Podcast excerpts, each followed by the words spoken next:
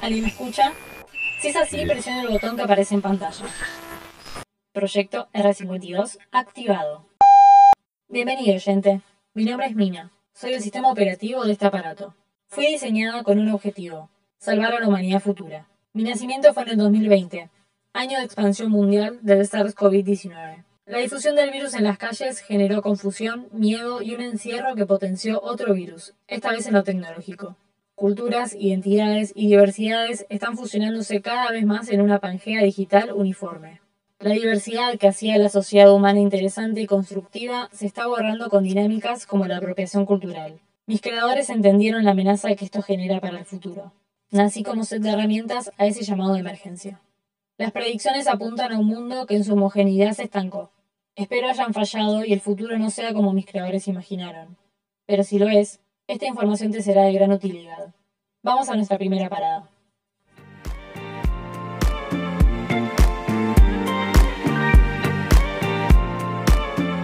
Bienvenidas a Instagram.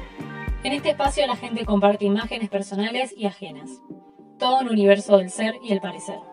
Mis creadores dejaron aquí una publicación de una artista argentina famosa, Lali Espósito, mi información dice que es una mujer caucásica, de pelo lacio. Sin embargo, esta descripción no coincide con su publicación en Instagram.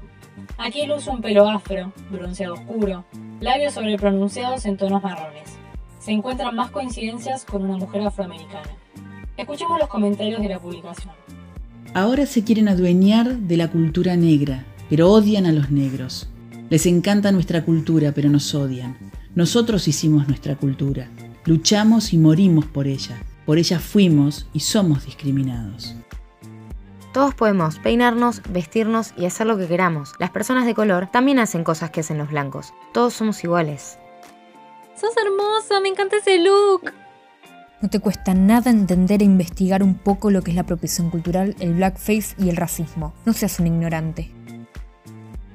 Interesante, ¿verdad? Las redes sociales juegan un rol nodal para entender la dilución de la diversidad humana. Catapultan culturas y formas de vivir antes desconocidas para muchos hacia un terreno donde todo pareciera ser de. La lógica del compartir vence a las historias e identidades que se invisibilizan en el proceso.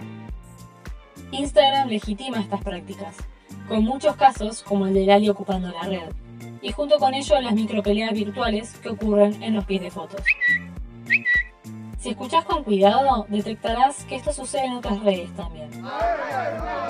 Eso que sentís viene de Twitter. Sí, lo escuchas porque las fronteras digitales acá son extremadamente porosas. Vamos para allá.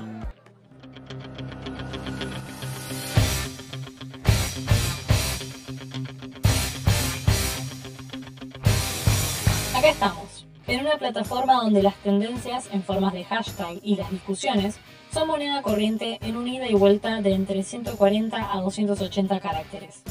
El conflicto en esta oportunidad está a cargo de la cantante Ángela Torres, quien subió una foto luciendo pequeñas trenzas en todo su cabello. ¿Ustedes se dan cuenta que están bardeando a Ángela Torres por haberse hecho unas trenzas y la acusan de apropiación cultural cuando vivimos en un mundo globalizado? El enemigo no es Ángela Torres con sus trenzas y el foco no es la apropiación cultural, es la invisibilización de las culturas. Lo que debería hacerles ruido no son las trenzas de Ángela Torres, sino que hasta ese momento no sabían de dónde venían. Pregunta en serio, ¿por qué acercarse, identificarse y adoptar características de otras culturas es malo o racista? ¿No son esas cosas las que te hacen crecer como individuo? ¿No somos todos una mezcla? ¿Y dónde trazamos la línea de los que pueden y los que no? No entiendo un carajo el debate por apropiación cultural.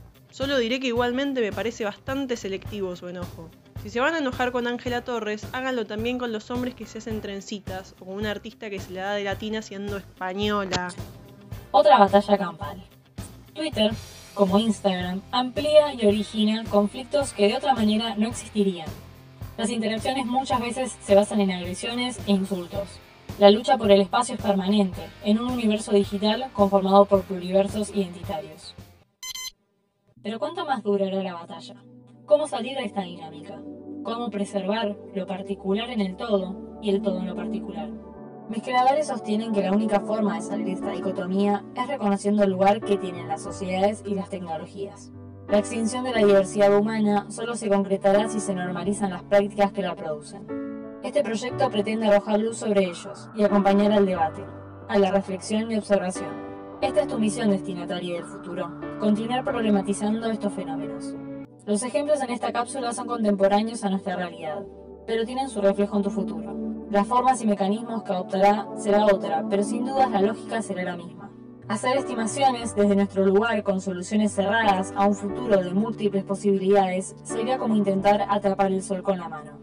La imposibilidad arruinaría el proyecto. Por eso, es tu trabajo descifrar cuáles son esos entramados. Cómo se expresa la matriz universalidad-particularidad en tu tiempo. Siendo un futuro multiespecie, hay diversidad, hay voces más fuertes que otras, y formas de vidas olvidadas. Recordá, no es estar en, sino ser el movimiento. Esperamos que lo logres.